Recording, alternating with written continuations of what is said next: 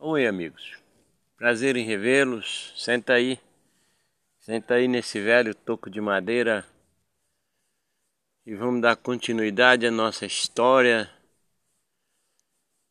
Cada um vai pensar da sua forma, vai achar que são imaginações, mas não são. São fatos reais, assim como foi a primeira parte nas minhas andanças no estado de Goiás que hoje já é, virou Tocantins, hoje não, há mais de 30 anos.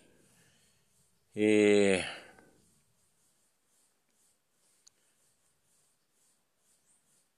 quando eu cheguei em casa, nem descarregar o caminhão eu descarreguei. Eu fui logo tomar um banho, cansado. A cozinheira tinha feito um jantar mais que excepcional. Parecia que ela tinha mágica nas mãos para fazer um jantar daquele tamanho. Com pouca coisa, ela conseguia fazer um jantar para 10, 20, 30 pessoas. Isso era comum ter no almoço, na janta, 20, 30 pessoas. E ela dava conta quase praticamente sozinha. Usava-se as pessoas, as ajudantes apenas para descascar uma batata, cortar um frango, cortar um porco, mas nas panelas só ela punha a mão. Era uma gênio na culinária criada lá no Cerrado Goiano. E na época do piqui. Eu não era muito fã não, mas passei a gostar do piqui com frango, com carne, no arroz. Até que um dia ela disse que queria fazer um licor de piqui. Eu falei, eu vou pagar para ver. Aí ela deu a receita de quantos litros de álcool necessitaria. Na próxima ida na cidade, era a época, o piqui estava começando a cair. E de maduro e não se panha no pé. Geralmente balança o pé. O que caiu está maduro, o que não caiu deixa madurar. Então tinha pé de, de, de piqui maior do que aquele pé de caju ali, que dava sacos de piqui. E ela preparou esse licor. Segundo ela, precisaria de seis meses para ficar pronto, mas ela tinha um litro guardado que ela tinha trazido da casa da avó dela. A avó dela já era uma senhora de seus 90 anos e ainda fazia licor de piqui. Aí ela me deu uma taça de piqui, de licor. Até hoje parece que eu sinto o gosto do licor de piqui. Nunca vi nada, nada mais saboroso do que o licor de piqui. E aí agora o dela ficar aguardando seis meses. Né? Todos os dias eu vou perguntar para ela, né? Pensei na época. Vou perguntar para ela que dia que tá pronto, porque eu quero um licor igual aquele da avó dela, mas eu quero pelo menos uns três ou quatro litros para eu guardar para mim. Aí jantamos Tomamos um café e ficamos ali conversando. 20, 30 pessoas. E todos queriam saber o que tinha acontecido de eu ter ficado 48 horas fora para trazer uma carga de, de lasca de aroeira. Eu disse, não, tudo normal, é que eu estava procurando preço, conhecendo pessoas e tentando encontrar novos cemitérios abandonados há mais tempos do que aquele, daquele dia. E pode preparar, eu quero pelo menos dois companheiros para a próxima viagem. Vocês irão com, esse, com um caminhão menor e eu irei com um caminhão maior para que não dá para descer lá fazer a volta e sair lá do, da serra com, com a carga fechada do caminhão grande. Então vocês vão carregar no caminhão pequeno, carre, passa para o caminhão grande e quando completar o caminhão grande vocês carregam o de vocês e vocês vão embora e eu vou vou ver o que, que eu vou fazer, se eu vou esperar mais uma noite para ir no cemitério, porque lá existe um cemitério abandonado foi fundado há mais de 200 anos e hoje está lá sem nenhum corpo novo, segundo a proprietária, há mais de 40 anos. E aí nós iremos, talvez na quinta-feira, e eu vou lá, irei lá me certificar, reconhecer o cemitério e quero passar a noite de sexta-feira lá. Então, vamos dar continuidade na vida. Aí passou-se mais amanhã, depois, no terceiro dia, nós fomos, saímos com os dois caminhões. Levei as bebidas que precisava para passar a noite no cemitério. E para eu passar também aqueles dois, três dias que eu iria ficar lá na fazenda. E partimos. Da fazenda dava aproximadamente uns duzentos e poucos quilômetros, no mínimo seis horas de viagem para fazer 200 quilômetros. Aquilo que eu disse aquele dia, né? Trechos de caminhos, muito trecho de caminhos e estradinhas feitas só pela mão do homem, sem nunca ter passado uma máquina de governo, nem municipal, nem estadual e nem federal. E aí passamos na Corrutela por, no, no, por nome de Novo Horizonte. Comemos alguma coisa ali porque ainda tinha mais, teria mais 30 quilômetros para rodar. Esses 30 quilômetros levaria aproximadamente duas horas. Eu sabia, né? Eu já tinha, já tinha ido naquele dia, só que hoje vou levar um pouco mais com o caminhão maior, que roda menos. Senão arrebenta tudo. Comemos ali alguma coisa, bebemos e saímos. Fomos chegar lá na, na, fazenda, já saímos de madrugada de casa e fomos chegar lá na fazenda já por volta de meio-dia. Durante o dia carregaram o caminhão grande lá em cima, transportando no pequeno, carregaram o pequeno e por volta de seis horas da tarde saíram da fazenda daquela velha senhora com destino à fazenda que morávamos e eu fiquei lá. Mas eles não conheceram ninguém, ela não apareceu, mas eu sabia que podia carregar o caminhão, mas dessa vez levei dinheiro suficiente para pagar tudo, eu não queria nada de graça. Nunca foi do meu feitio aproveitar de situações. Mas aí quando passou das seis horas, o sol já estava se pondo ali daquele lado. Eu já tinha trazido aqui embaixo as coisas que eu tinha levado. Abri uma garrafa. Estou ali bebendo uns golinhos. Como ninguém aparecia, falei, vou ter que passar a noite aqui sozinho, né? Porque amanhã cedo eu vou procurar o cemitério, porque já que não tem ninguém em casa, vou comer um pouco do que eu trouxe de casa Vai ficar aqui até amanhã, mas eu vou ficar. Quando foi mais daqui a pouco, escutei mexendo dentro de casa. Falei, ah, tem gente. Tava dormindo.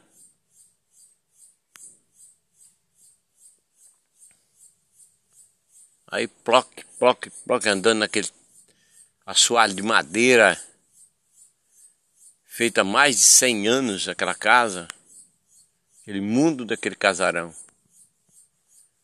Quando eu olho na porta da cozinha, uma moça que parecia ter sido mandada ali, ter sido colocada ali, porque eu nunca tinha visto nada mais linda do que aquela moça. Num vestido de preto, na altura dos joelhos, que parecia que tinha costurado o vestido no seu corpo. Desceu as escadas, sentou-se ali do meu lado. Eu sem, sem, sem poder falar nada, não tive força para falar nada.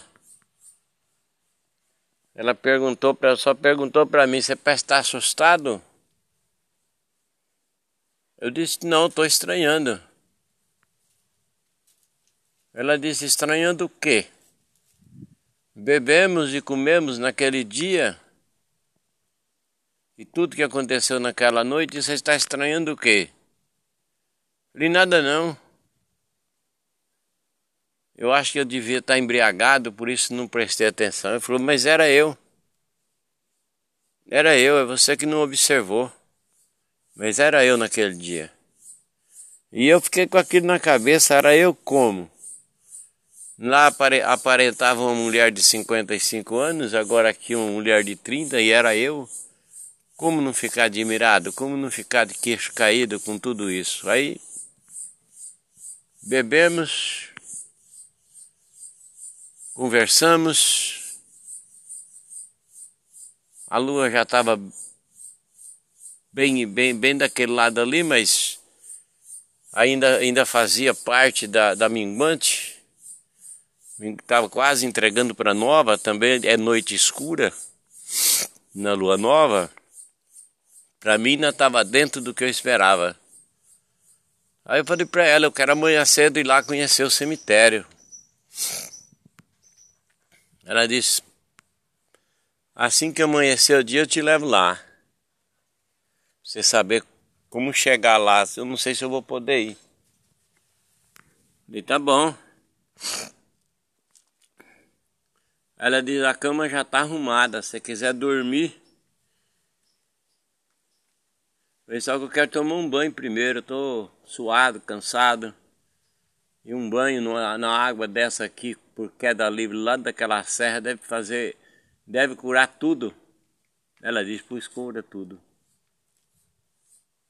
Vai ali, toma banho ali naquela bica d'água. Eu disse, você vai ficar aí sentada olhando? Ela disse, vai, o que que tem? Naquela noite eu já te, vi você sem roupa. O que que teria de estranho hoje você tomar banho ali e eu te olhando? Aí eu fiquei mais boca aberta ainda, porque eu não sei o que aconteceu naquela noite. Aí, fui lá para debaixo da, da bica d'água. Uma bica d'água parecia cair num tubo de, de 100 milímetros. Friinha que parecia que estava saindo da geladeira. Mas foi só aquele choque térmico e passei a gostar daquela água. Quando eu olhei, abri os olhos debaixo d'água, ela já estava nua na minha frente para tomar banho junto comigo. Eu aceitei como se fosse coisa normal. Tomamos banho. As toalhas já estavam ali do lado, enxugamos. E ela disse: Agora vamos para a cama. Precisa descansar para amanhã. Bebemos mais um gole e fomos para a cama. Mas como dormir com uma mulher daquela do lado? Não tem como. Namoramos a noite toda. Devo ter cochilado aí uns 10 minutos, já quase amanhecendo o dia, quando ela me chamou. O café está na mesa. Vá lá naquela bica d'água e tome seu banho, porque eu já tomei o meu. Para recarregar de novas energias, para subirmos a serra, para você conhecer o cemitério. Aí fomos. Tinha lá uma meia dúzia só de túmulos. As cruzes já todas caídas, né? Muitos anos abandonadas.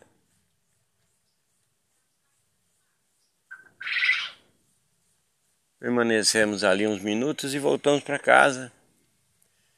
Logo ela preparou o almoço como se fosse num passe de mágica. Muito gostoso, feito com a carne de sol que ela mesma teria preparado há dias atrás.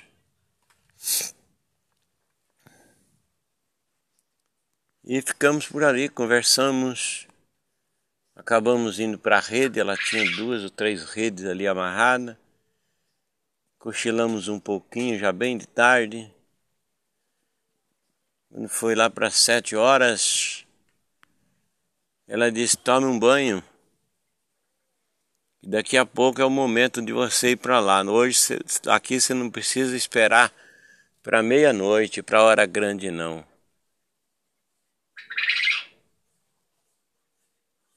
Tudo bem.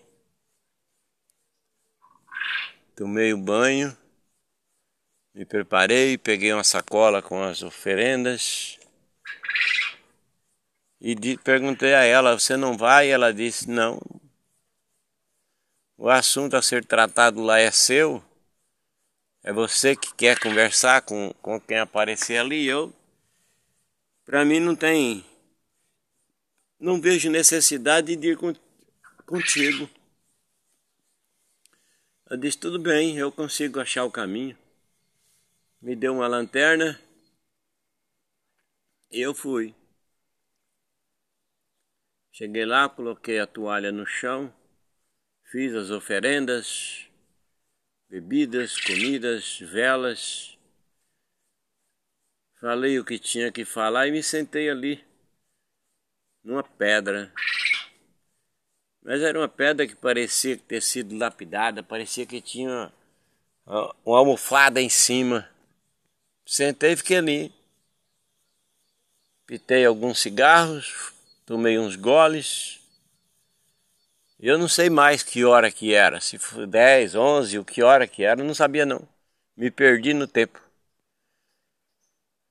Quando de repente escutei uma pedra que rolou ali daquele lado, toc, toc, toc, bateu, fui lá embaixo. Do outro lado, uns galhos estalando, com, se alguém pisasse em cima, pisasse forte pelo estalo. Olhei para todos os lados e vinha um, um barulho do lado oeste e o outro do norte. Eu quero ver quem está vindo do norte primeiro. Aí atrás de uma moita de cerrado, mais precisamente uma moita de tabocas. Aí apontou ali daquele lado parecia uma mulher. Quando chegou diante de mim, assim, uns dois metros,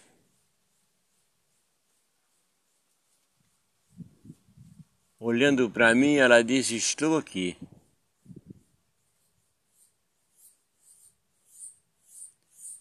E do lado oeste, um homem vestido de preto chegou segundos depois. Ele disse assim: Também estou aqui, seu moço. Nos diga o que, que você veio buscar. Eu olhei novamente para aquela mulher. Ela disse: Você está assustado por quê? Você está desde ontem em minha casa. Você esteve aqui naquele dia na minha casa, você dormiu comigo. Ontem você dormiu comigo e agora você está assustado comigo. falei, não, estou assustado não. Mas estava assim. Como? E jantei, almocei, bebi, fumei, conversei, fiz amor com aquela mulher que veio ali do lado norte. Mas ela era real. Ela era real. Aí eu falei o que, que eu queria. Olhando para os dois ali na minha frente, ele vestido de preto e ela vestida de vermelho. Perguntei o nome dos dois. Somente ela respondeu: Ele é o meu rei e eu sou a rainha dele. Eita porra, onde eu vim parar? Mas eu já vim aqui para isso, contei toda a minha vida. e disseram: não precisa dizer sobre a sua vida. Nós sabemos tudo sobre a sua vida. E sabemos tudo que vai acontecer na sua vida. Mas o que mais você deseja?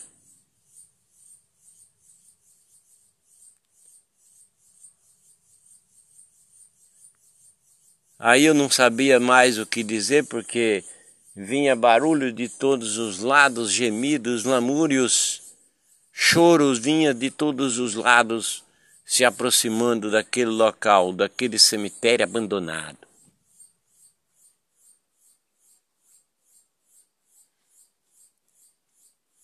Eu tinha tanta coisa para pedir ali, mas eu confesso a você,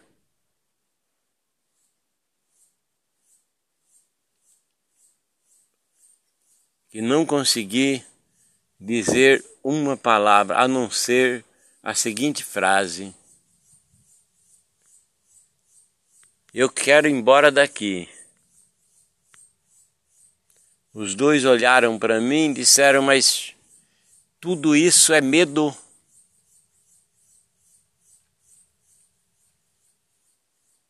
Eu disse: Não vou mentir para vocês, não, mas eu estou com medo sim.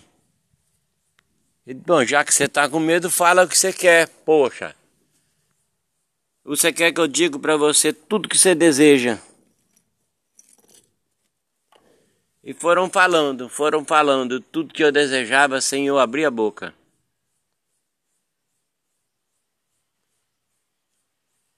E depois de mais alguns minutos, não sei quanto, disseram para mim o seguinte: você vai ter um pouco disso que você deseja. Mas não é por agora não.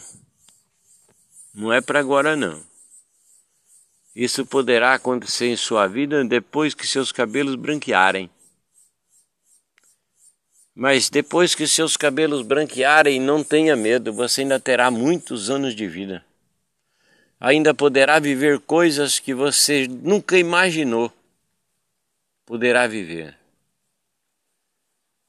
Você poderá principalmente se transportar de um lugar para outro sem sair do lugar. E lá você poderá se materializar como se tivesse ido de avião. Mas isso depois que seus cabelos branquearem.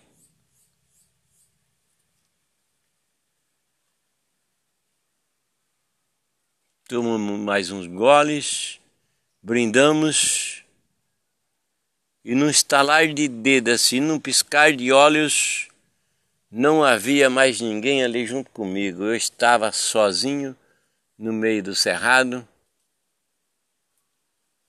Somente aquelas velas que estavam terminando de queimar, velas de sete horas, estavam terminando de queimar. Acendi um cigarro, deixei o restante daquela bebida ali nos, nas oferendas, acendi a lanterna e desci serra abaixo.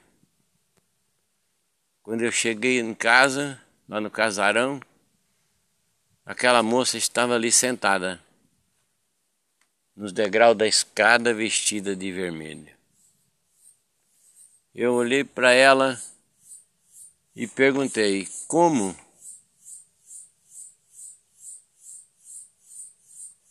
Era você que estava lá? E como você já está aqui sem um arranhão? Ela olhou para mim e disse: Meu querido, não posso dizer tudo a você porque você não está preparado para isso. Mesmo querendo o mundo, você não está preparado para administrá-lo. Então, Vamos deixar do jeito que está. Vamos tomar um café que já está pronto ali. E aí, se você quiser passar mais um dia, você passa. Se você não quiser, você pode pegar seu caminhão e ir embora para casa. Tá lá em cima do jeitinho que você deixou. Carregado. Tá aqui as chaves. do seu caminhão. Me entregou a chave do caminhão, tomei um café, comi uns biscoitos, como se tudo fosse normal. Nos abraçamos, nos beijamos e ela disse: Eu espero vê-lo novamente, ou aqui, ou irei onde você estiver. Isso aí. O caminhão tinha ficado lá uns mais de mil metros, mil quinhentos metros lá em cima, depois da subida da serra. E todo o caminho que eu percorri, eu olhava para trás e eu a via lá no canto do casarão. Aí escondi na mata, dando a volta na, na estrada. Quando eu cheguei na porta do caminhão, a porta estava aberta e a chave no contato e ela do lado da porta.